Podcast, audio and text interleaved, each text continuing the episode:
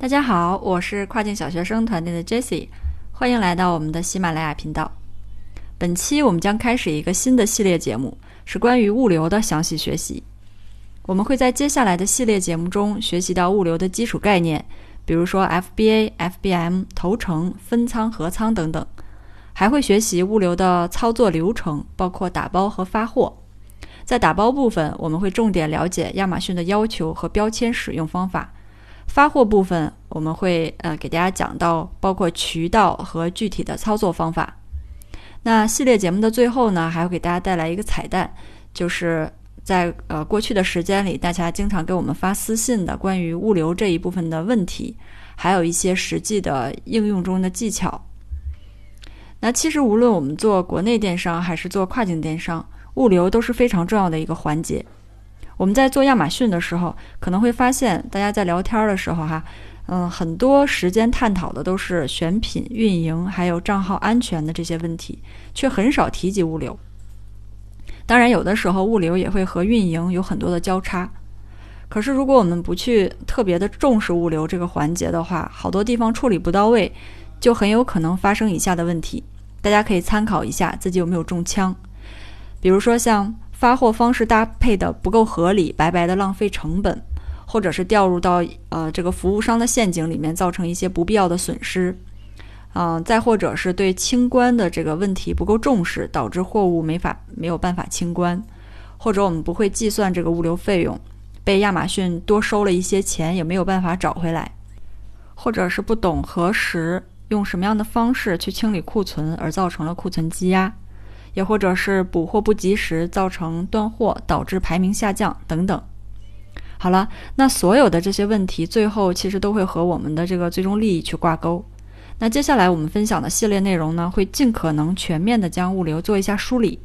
以便大家在遇到相关问题的时候，可以快速的嗯想起来这期节目去查询一下。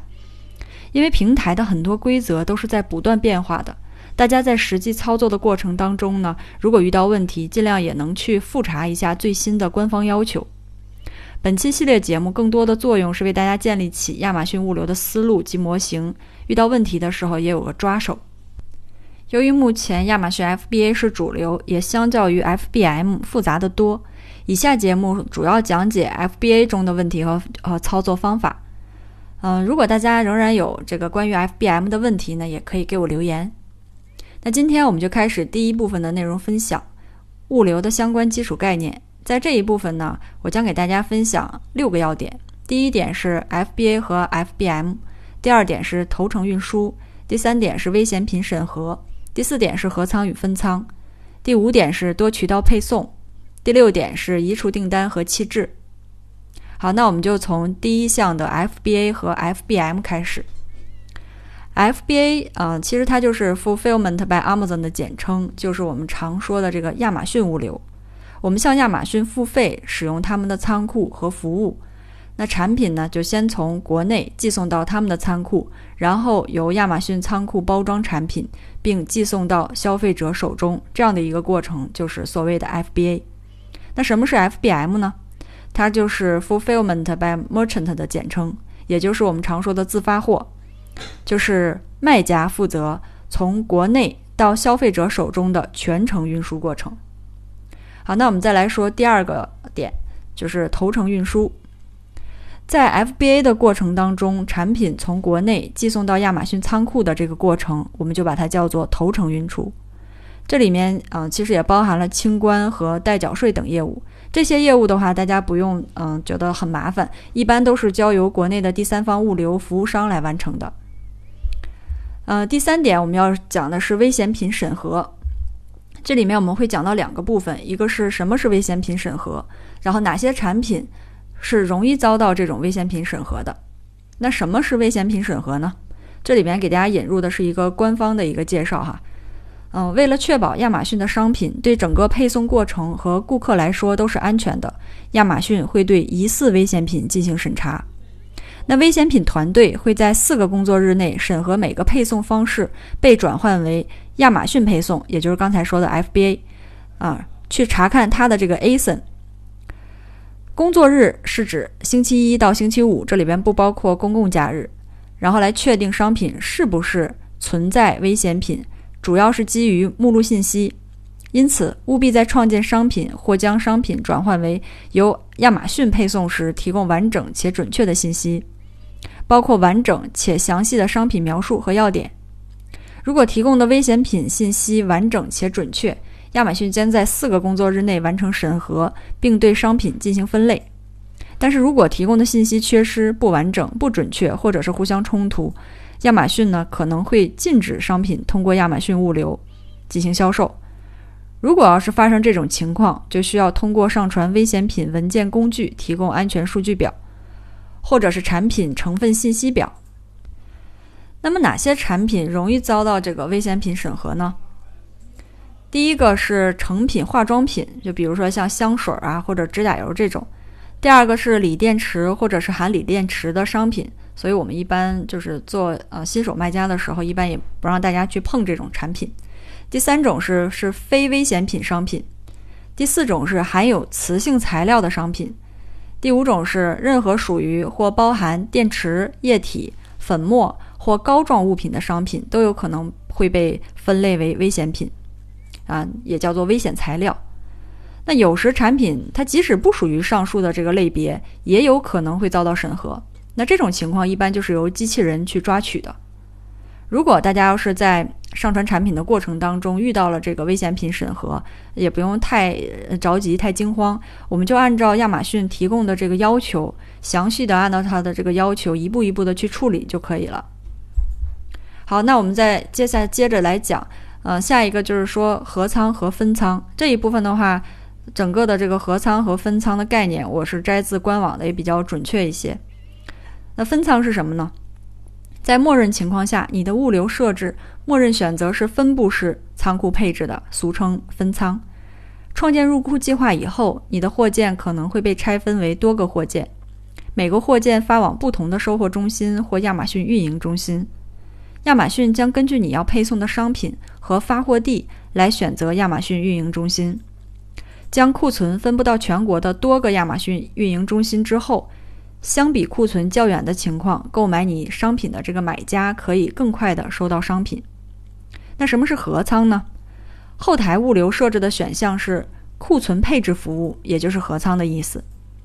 将所有符合条件的库存发送到同一个收货中心或亚马逊运营中心。货件抵达以后，亚马逊将对货件进行拆分，并将发啊，并将其发往不同的亚马逊运营中心。此项服务它是按件收取费用的。根据官方的这个发布，像服装啊、鞋靴、珠宝首饰、媒介类商品和大件商品，嗯，它被分仓的这个可能性会比较大的。这个分仓会导致我们的这个投成的费用升高，也会增加呃我们去管理库存的难度。如果我们要是选择合仓的话，它是会收取一定费用的；分仓的话就是免费的。那这个费用是嗯这样去计算的：如果你是标准的这种尺寸商品，在一磅或者是一磅以下是收零点三刀，一磅到两磅是收零点四刀，超过两磅的每磅加零点一刀。超过大尺寸的商品，那五磅或者是五磅以下收取一点三刀，超过五磅的商品，除了一点三刀以外，每磅还要再多加零点二刀。所以这样的话呢，我们在去设置合仓或分仓之前，一定要根据自己的实际情况去计算，到底哪一种方式会更划算、更适合我们，然后再进行选择。好，那我们接下来再讲到第五点是多渠道配送。嗯，那通过多渠道配送呢，亚马逊可以使用你发送到运营中心的库存，配送买家在你的某个销售渠道，并不是亚马逊的这个网站哈。在这个销售渠道上所下的订单，其他销售渠道可能包括你自己的网站啊、贸易展览会呀，还有这个社交媒体等等。你可以将多渠道配送订单信息提交给亚马逊，让亚马逊来配送这类订单。那你在亚马逊网站上销售的商品的买家订单没有呃资格去享受多渠道配送，但可以使用官方的标准亚马逊物流服务，由亚马逊来配送。好，接下来我们再了解最后一个基础概念，叫做移除订单和弃置。那我们是可以对我们库存中心的这个货物进行产品移除和弃置的。有一些商品是买家退回亚马逊无法销售，但是又无法进行第二次销售的，那就可以选择自动移除或者是弃置。如果没有设置不可售产品自动移除，或者是店铺无法运营，需要批量的去移除或者是弃置的话，那就需要我们进行一个手动操作。这个移除的费用是按照你呃移除的每件商品进行收取的，一般是这样的，呃。如果是做移除标准尺寸的话，每件商品它的收取费用是零点五刀。然后如果大件商品的话是收取零点六刀。如果你选择的是弃置的话，标准商品每件收的是零点一五刀。如果是那种大尺寸的，是每件收取零点三刀。它这个时间呢，在通常情况下，移除订单是会在十四个工作日内处理完毕。但是如果赶上了这个节假日或者是移除高峰期，那处理的移除订单时间大概就要达到三十个工作日，或者是更长时间。好了，那以上呢，我们了解了物流的第一部分啊，一些比较基础的这个物流概念。如果你要是有呃其他的问题，欢迎给我留言。感谢大家的收听，我们下期再见。